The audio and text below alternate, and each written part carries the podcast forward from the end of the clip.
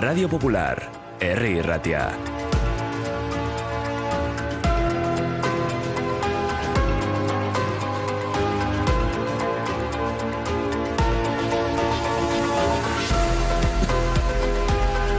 Ocho y 26 minutos de la mañana vamos a recibir ya a quien es nuestro invitado en el día de hoy, Roberto Uriarte, él es diputado de Unidas Podemos.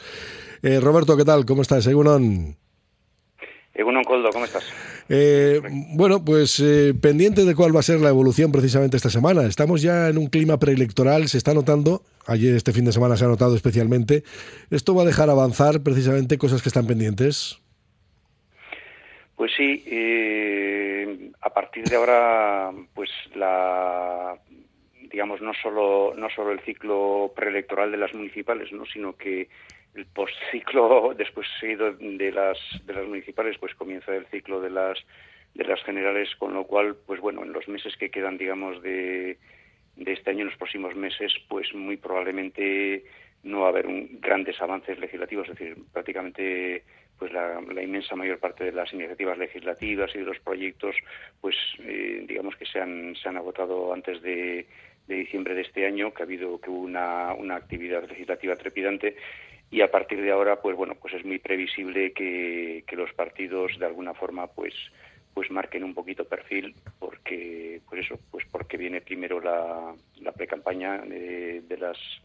de las municipales y, a renglón seguido prácticamente pues comenzará la de las generales. ¿no? Bueno, eso significa que, por ejemplo, leyes como la de vivienda saldrán adelante antes de las elecciones, creo que no, o, o andar justito, ¿no? Bueno, en principio por poder pueden salir, es decir, no hay no hay ningún obstáculo físico y cuando se ha querido, por ejemplo, pues pensemos que que mm, prácticamente pues en, ha habido semanas en las que se han aprobado pues mm, bastantes iniciativas legislativas en una sola semana ¿no? y se han acelerado mucho los trámites es decir el nivel de, de aprobación de, de, iniciativas que tuvimos en el, en el mes de diciembre fue enorme entonces no hay una imposibilidad pero como como te decía pues aunque matemáticamente es muy posible todavía aprobar bastantes iniciativas legislativas pero sin embargo pues ya hoy mismo algunos medios de comunicación eh, se hacía noticia de que es probable que la que la ley Mordaza no, no acabe de salir adelante, cosa que para mí es un error enorme eh, y algo parecido. Mm, yo soy más, más optimista, digamos, creo que es más posible el acuerdo en materia de en materia de vivienda, pero pero bueno, esto no se no se puede saber, va a depender de, de cómo se mantenga. Por eso creo que que es importante en este en estos momentos mantener el temple porque en época preelectoral pues pues sucede que, que de alguna forma pues los partidos intentan marcar perfil y más que ahondarlas en lo que les une pues tienden a, un poco a diferenciarse no así que en esos momentos creo que es que es muy importante mantener el buen clima político y, y, y evitar que, que esto, estas formas de actuar, digamos, pues que paralicen un poco la actividad legislativa. En el caso de la ley Mordaza, que es mm, una la ley de seguridad ciudadana, que eh, además era uno de los compromisos iniciales, ¿no? de modificación que se habían hecho en esta legislatura. ¿Dónde están las razones por las que no se ha querido avanzar en ella?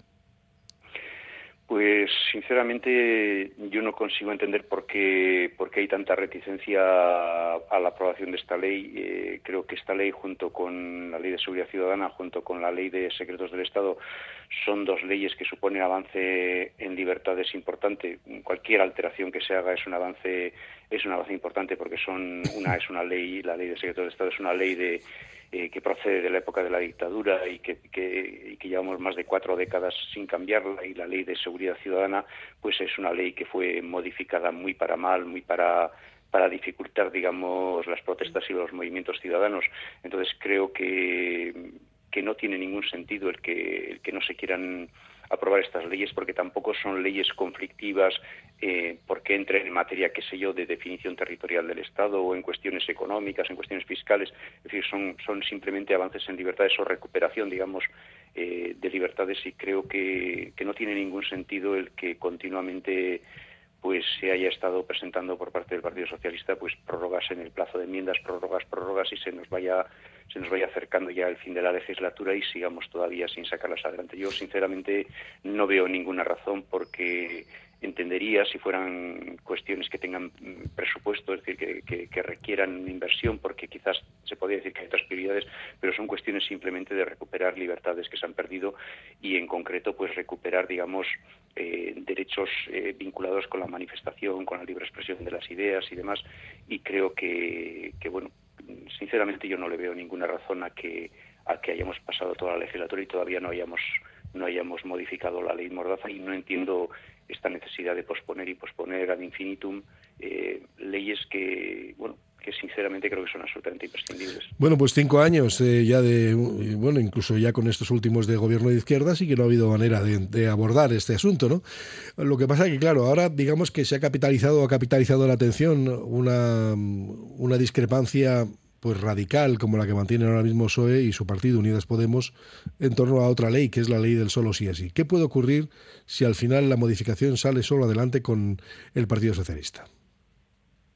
No, la modificación no puede salir. No, me refiero con el Partido Socialista sin Unidas Podemos, quiero decir. O sea, sin ah. el consenso, me, refiero. Sí, digamos que hay dos posibilidades de que salga. Una es con el, con el bloque de legislatura y otra, otra es la posibilidad de que salga con el apoyo de, de las fuerzas de derechas, ¿no? Entonces, bueno, pues esto es,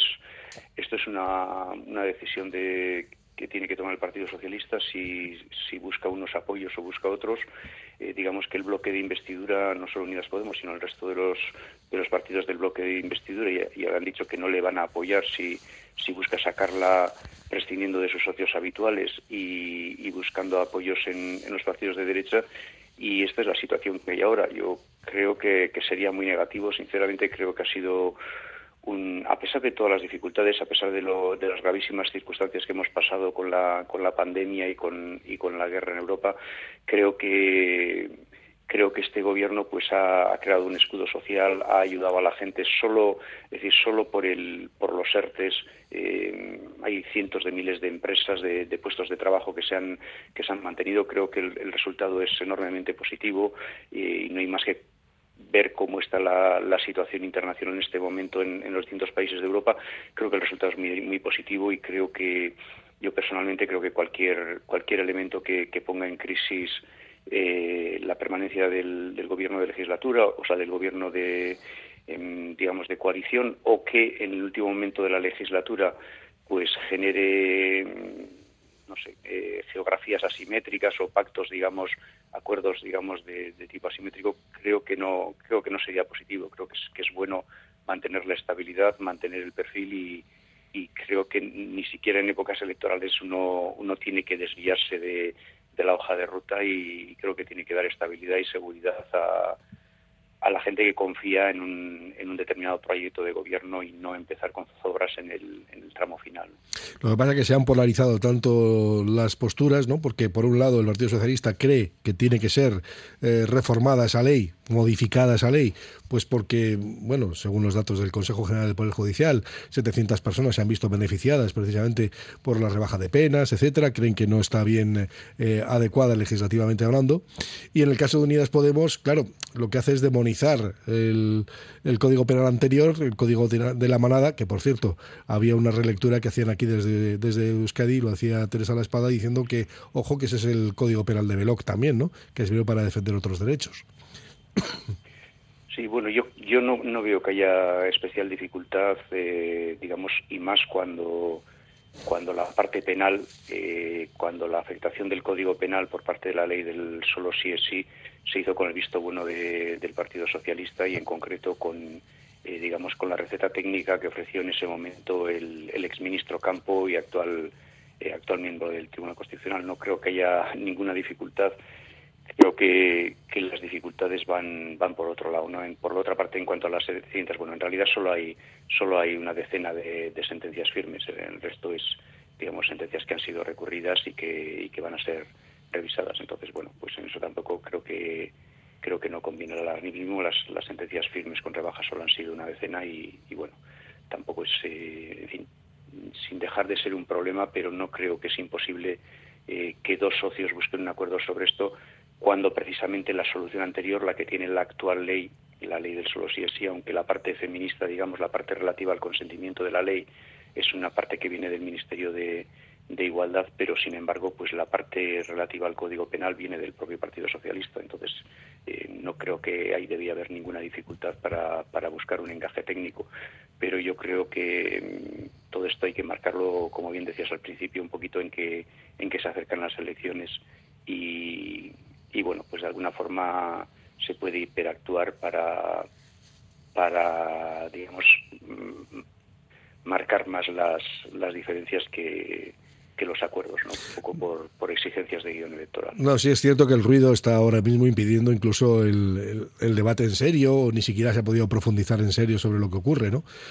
Porque, vamos, vamos a golpe de titular y simplemente a golpe de, de formulación de marketing político, poco más o menos, ¿eh? Y estamos a las puertas del 8M y algunos quieren capitalizar, otros no. O sea, es una situación un poco desconcertante para el ciudadano medio, me refiero, ¿eh? Que entre, una, entre una cosa y otra y Tito Berni de por medio, a uno ya es que no, no, es que al final llega un desapego desapego político que creo que es muy peligroso, ¿no? O, no o no esto, o no considera eso. Bueno, yo personalmente, si, si después de 30 años en la universidad dejé la universidad y, y me impliqué en esto es precisamente porque porque estábamos llegando a unos grados de degeneración democrática muy serios creo que, que no solo de Tito Berni, sino que las cosas que se están sabiendo, digamos, de pues de cómo actuó el, el, Ministerio de Interior en la, en la persecución tanto de Unidas Podemos como de los partidos independentistas, toda una serie de, de elementos muy serios de, de corrupción, de, de atentados graves contra el Estado de Derecho, eh, niveles muy, muy preocupantes de degeneración de la política. Creo que esto era el, el pan nuestro de cada día, como, como ha sido eh, la gestión de la, de la pandemia en algunas comunidades autónomas, en los que ha habido casos muy importantes de corrupción. Creo que, que realmente la regeneración política a todos los niveles eh, es un elemento fundamental. lo del caso Berni no puede suceder, pero no es solo, eso solo es la punta del iceberg. Eh, España es uno de los países, digamos, y lo mismo sucede en el Parlamento Vasco y en otros en otros parlamentos en los cuales no hay absolutamente el control que existe sobre los lobbies, sobre la presión que hace la gente sobre los diputados, sobre los legisladores, eh, no puede compararse con la de algunos países anglosajones. Eh, no hay no hay control y las empresas, los lobbies entran y salen eh, a diario por los despachos de por los despachos del, del Congreso de los Diputados y o del Parlamento Vasco o de muchas instituciones y creo que esto es un elemento extremadamente peligroso. En el caso de, Tito Berni, pues es muy llamativo porque es eh, muy espectacular, porque va vinculado con elementos de, prostitución, con, con, elementos realmente muy cutres, no muy, muy de baja estopa. Pero, pero los casos son continuos, es decir, las relaciones que hay en España de, de vinculación, de puertas giratorias, de vinculación de los intereses privados, de intereses de, empresas con, con, la actividad de los, de los poderes públicos es muy fuerte y es una, una situación muy grave, en mi opinión, y que, y, que no se está abordando con la, con la suficiente energía, que se está haciendo demasiado condescendiente con, con los casos de, de, corrupción y creo que esto lastra mucho el, el, el sistema democrático. Esto creo que, que es una cuestión que requiere requiere hincarle el diente, que el control de los de los lobbies es básico, el control eh, esta misma semana se ha sabido de, una gran cantidad de, de cargos de, instituciones vascas que, están, que se pasan directamente a, a, los consejos de administración de grandes empresas, es decir, la, la mezcla de, intereses privados y intereses públicos eh, creo que es algo, creo que desprestigia enormemente y como bien dices tú, pues genera insatisfacción, genera malestar en la ciudadanía, como es lógico. De, de hecho, yo creo que, que debería generarlo en una escala mucho mayor. Creo que que hay un exceso de, comprensión por parte de la ciudadanía con los casos de, corrupción de los, de los partidos políticos y creo que hay una falta de información. ¿no? Estos mismos días, pues, pues en un periódico, en un periódico local eh, de aquí de Bilbao, pues eh, de alguna forma un periodista hacía una comparación y decía, va, esto de las puertas giratorias no tiene ninguna importancia, esto es un invento de determinados grupos. Eh, los propios eh, miembros de, Unidas Podemos, como Roberto Uriarte o Miren Gorrochategui, el día que acaben su, su, paso por la política, pueden volverse a la universidad. O sea, comparando, digamos, eh, lo que son las puertas giratorias y la corrupción con lo que es que una persona pueda volverse a lo que ha sido su puesto de trabajo de toda la vida. ¿no? Estos son formas, digamos, de son juegos, eh, juegos dialécticos que se hacen para ocultar lo que son casos gravísimos de corrupción que se dan en el día a día y de, y de mezcla de intereses empresariales con, intereses en las decisiones políticas. Gravísimo caso el que, el que, el que, pero pasan desapercibido muchas veces para los medios, el caso de las empresas consultoras que se ponían de acuerdo para repartirse los contratos de la administración. Gravísimo el caso de que, de que las administraciones públicas continuamente estén delegando decisiones políticas en manos de empresas privadas, como son las empresas consultoras, claramente las cuatro grandes consultoras, las Big Four de las eh, digamos, de la consultoría y todo esto está pasando desapercibido, pero son casos gravísimos de corrupción que deterioran enormemente el sistema político, el, prestigio de la democracia, porque hacen que se confunda el interés privado de, la, de las empresas y de, y de personas concretas con el interés general. Bueno, que luego ya vemos que los intereses eh, empresariales lícitos, absolutamente lícitos, luego no coinciden con el interés general de la ciudadanía, ¿no? El eh, caso ferrovial es un ejemplo de todo ello. Eh, cuando hay que coger ERES, ERTES, perdón, o ayudas públicas, no hay ningún problema. Pero luego ya se empiezan a poner las pegas si de repente se les aprieta un poco, ¿no? ¿Cree que aquí hay una decisión más política que económica?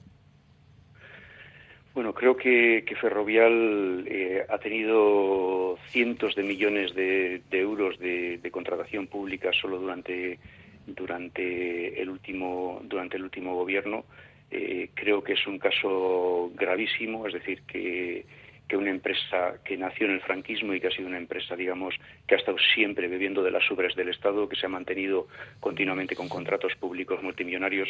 eh, que a la hora de pagar impuestos se vaya, se vaya a Holanda porque hay, digamos, hay la posibilidad de,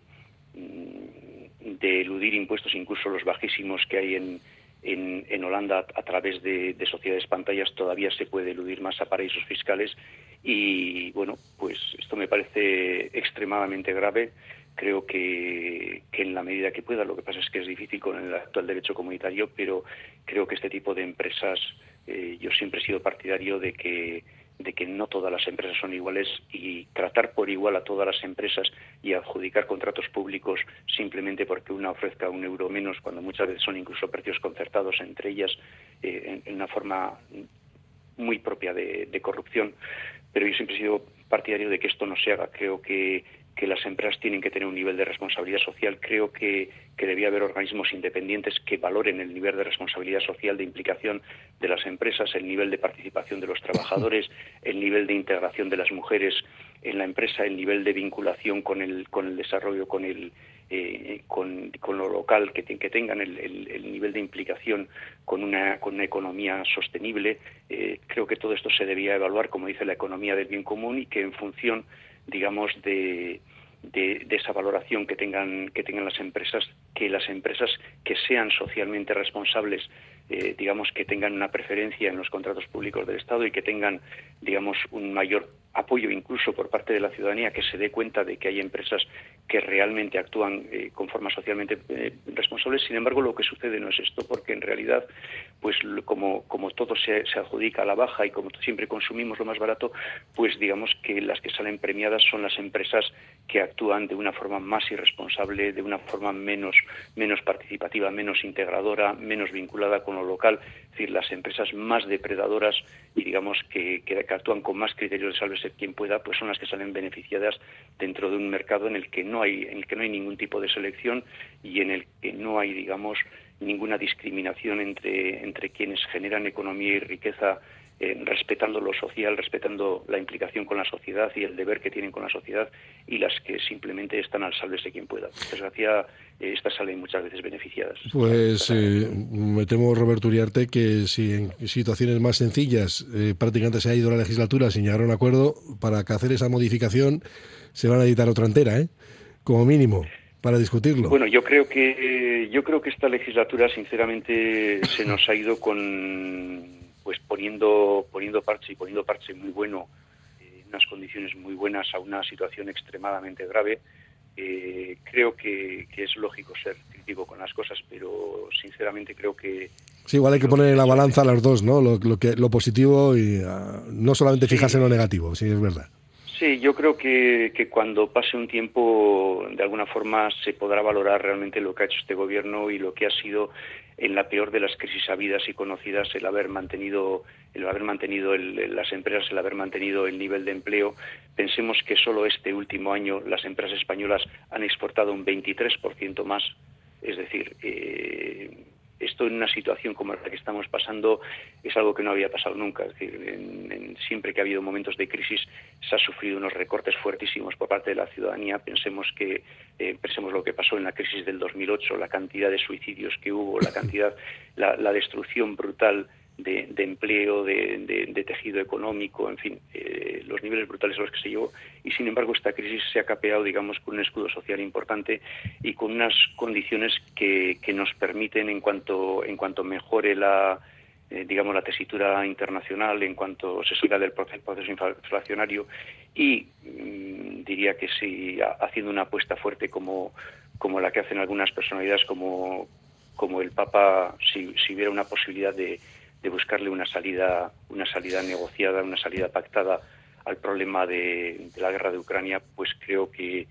se podrían sentar las bases para un para un despegue, digamos, para una, una consolidación de la situación económica. Bueno, pues ya solamente me quedan un par de asuntos. Eh, hombre, eh, eh, esta situación económica, si el Banco Central Europeo quiere que la resolvamos de alguna manera racional, ¿no? Porque si lo único que se sabe hacer es subir los tipos de interés porque hay una inflación